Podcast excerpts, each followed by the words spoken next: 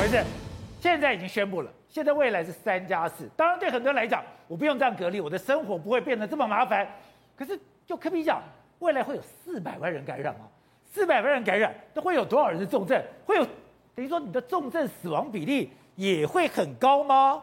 呃，三加四，我先跟大家解释一下。我们其实前几天就一直跟大家说，这大概一定要缩减了哦。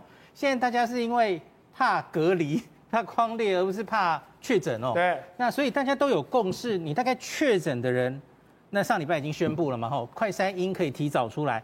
那今天在讨论，花了很多时间讨论的是框列的人，哦，那个。密密密切接触者到底可不可以缩减？那我查了一下世界各国做法，真的是差很多哦。有些七天，有些五天，很猛的新。世界还有在狂列的？有的，有的。不，应该这样说，他们是有规定，可是他们大概都不是强制规定，他就只是道德劝说。那像是新加坡，它理论上还是规定密接者要五天。对。那可是他没有说你一定不能出来哦，他说你每天做快筛阴性，那你那天还是可以出去的。这这个有点类似我们的后四天哦。哦，那现在规定的，所以我只要每天有有筛检，我是阴性，我就可以出门了。对，有蛮多国家有这个规定哦。那其实就是一种以筛代隔嘛。大家常常现在讲这件事，那大家会担心，那我们筛检这个筛剂会不会不够？那今天我听到我有点放心了，他说这个会发，是政府公费提供。那你看这个前三天、后四天、后四天都每天给你做一个，这是一开始你隔离的时候就会发给你。那今天有提到理论根据是什么？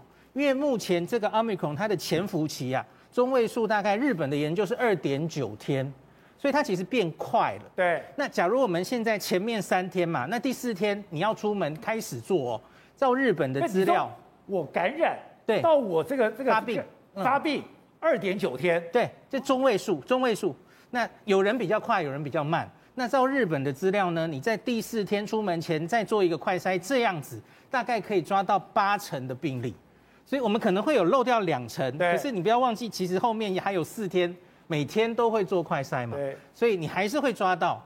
那我觉得这样子，其实对于大家被确诊哦，你影响到身边人的框列那个心理，那个被被关十天的会大量减少。因为我们已经发现有些人因为这个十天哦，有在说啊，那我不要确诊，怕影响我工作哦。他们也担心，对，担心这样反而你没有办法把感染链阻断。那所以减到这样，我个人是觉得 OK 了哈。但是今天科比讲了一个都说，哎，如果我们今天百分之二十的这个感染率，台湾有四百六十万人会感染，四百六十万人感染，你就算这样算下来，你中重症的比例都很高哎。呃，宝杰，我可以用我自己看到的数字来算给你看哈。哦。那我们就当台湾大概会有四百万人确诊，跟 COVID 一样用四百万好了哈。那现在的重点是我们到底可以把致死率压到多低？大家都知道，现在大家很称颂的是纽西兰哦，纽西兰可以压到这个大概万分之五哦。那我们这次韩国其实也觉得还不错哈，韩国可以压到大概万分之十。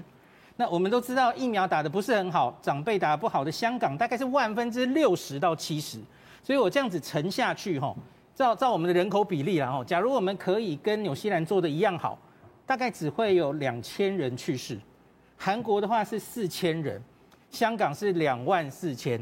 那我个人觉得看我们现在的这个长辈的施打率哦，那当然你不要忘记还有药物，香港那个前期其实是没有药物可以用的哦。那还有轻重症分流要做好，这一些我觉得，假如台湾做的比较好的话，我们会接近韩国的四千。